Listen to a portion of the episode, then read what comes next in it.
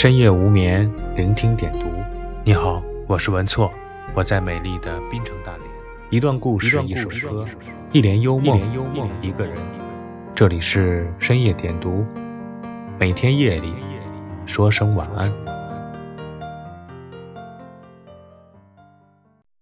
有个朋友最近跟我说，他差点崩溃了。工作本来就很忙，当他好不容易熬了三天三夜。写出了二十页的年终报告时，领导突然提出可以换一种思路去写。当他按照公司下达的要求，花了大半个月的时间争分夺秒去统计，正当数据快要出来时，领导突然告诉他不需要了。当他加班加点，费尽九牛二虎之力，提前做完了手里的活，本以为可以稍作调整和适当放松时，领导却说。看你不太忙了，要不再帮我做点事儿？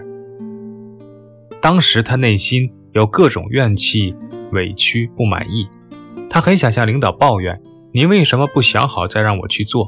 为什么变来变去？为什么就是见不得我停下来喘口气？”但他最后深呼吸几次，依旧镇定自若地去接受、应对、解决各种难题。而经历这一次的挑战。他居然发现自己控制情绪的能力越来越强了，遇事越来越从容淡定了，整个人的实力和水平又有了很大的进步和提高。其实，越是让你感到棘手的、为难的、痛苦的人和事，越会让你成长和进步。认识一家图书公司的编辑，他曾经告诉我，自己的好脾气、好耐心、好的沟通能力。其实都是在一次又一次被折磨的过程中渐渐培养起来的。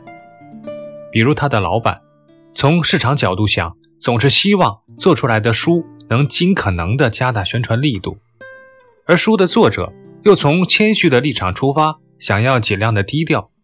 于是他就变成了一块夹心饼干，在老板和作者之间不断的周旋和周全。刚开始，他跟老板闹情绪。觉得老板太功利，而他也跟作者发脾气，觉得作者太偏执。可是无论他表现的再暴跳如雷，双方依旧各执己见，丝毫没有商量的余地。后来他让自己静下心来，想到了一个办法，那就是有理有据的给老板分析市场、介绍作者以及固定读者群，增强了老板的信心，同时又诚恳地宽慰作者。告诉他，虚心学习、不骄不躁是好事，但适当的宣传也并不违背他的初心和原则。于是，最终在他的不断调和、争取和平衡下，作者写出了一本很不错的书，而老板也如愿以偿，达到了双赢的局面。每当我们遇到困难时，总是本能地感到焦虑、烦躁，甚至不知所措。其实，越难处的人。越考验你的情商，越难办的事，越锻炼你的能力。而在这个过程中，你的心性就会得以提升和完善。有个朋友说，他曾经是个心理素质很差的人，可去年他经历了一些看似不可能挺过来的难关，反而发现原来自己比想象中更坚强。他的父母去年身体不好，纷纷住院。他不仅要到单位去上班，每天忙于繁重的工作，下班后还要去学校接送孩子，到了晚上安顿好儿子，还要去医院照顾二老。而整个过程，他在外地上班的老公完全帮不上任何的忙，都要靠他一个人自己扛。当时他感到身心俱疲，甚至觉得整个世界都快要坍塌了，但他依旧扛着重压，该承受的。就努力去承受，该接受的也不去逃避。总之，一天又一天的撑过了最艰难的时刻。如今，他的父母也已经康复，孩子也可以自行上学，而他的工作也相对顺利的许多。但他说，只有经历过了，才知道原来这个世上根本没有过不去的坎儿。反正兵来将挡，水来土掩，办法。总是比困难多。说了这句话时，他一脸轻松，再也没有当初的慌张，焦虑和茫然。其实，越是艰难险阻的地方，越能激发一个人的斗志，磨练一个人的毅力，以及增强他的抗压力。我们每个人都渴望自己能变得更好，但又害怕遇到难事。其实，恰恰在艰难坎坷时，最能成就一个人；而在一帆风顺的情况下，人很难有进步的空间和可能。比如在学习中，许多人越来越能找到诀窍，掌握规律，摸清题意，并不是在成绩最好时，而是遇到了难解的、不太会做、有困惑的知识点时。比如在工作中，许多人能力的提升，并不在万事顺遂时，而是在攻克你不熟悉的专业难题，处理好你原本做不了的事，完成你看似完成不了的任务之时。比如在生活中，许多人格局变大，心胸变宽，眼界变高，也不是在他无忧无虑时，而是当他遇到了难缠的事、不好处的人，以及面对意外和未知时。就如山本耀司曾说过，自己这个东西是看不见的，撞上一些别的什么，反弹回来才会了解自己。所以，跟很强的东西、可怕的东西、水准很高的东西相碰撞，然后才知道自己是什么。所以，当我们面对困难时，不要怕，不要着急，不要太过在意，你只需要不畏不惧地迎难而上。在多次的历练和磨砺中，努力去增长经验、积攒实力、反思自省，去冲破自我的天花板。最终，那些艰难的时刻，终将成就更好的你。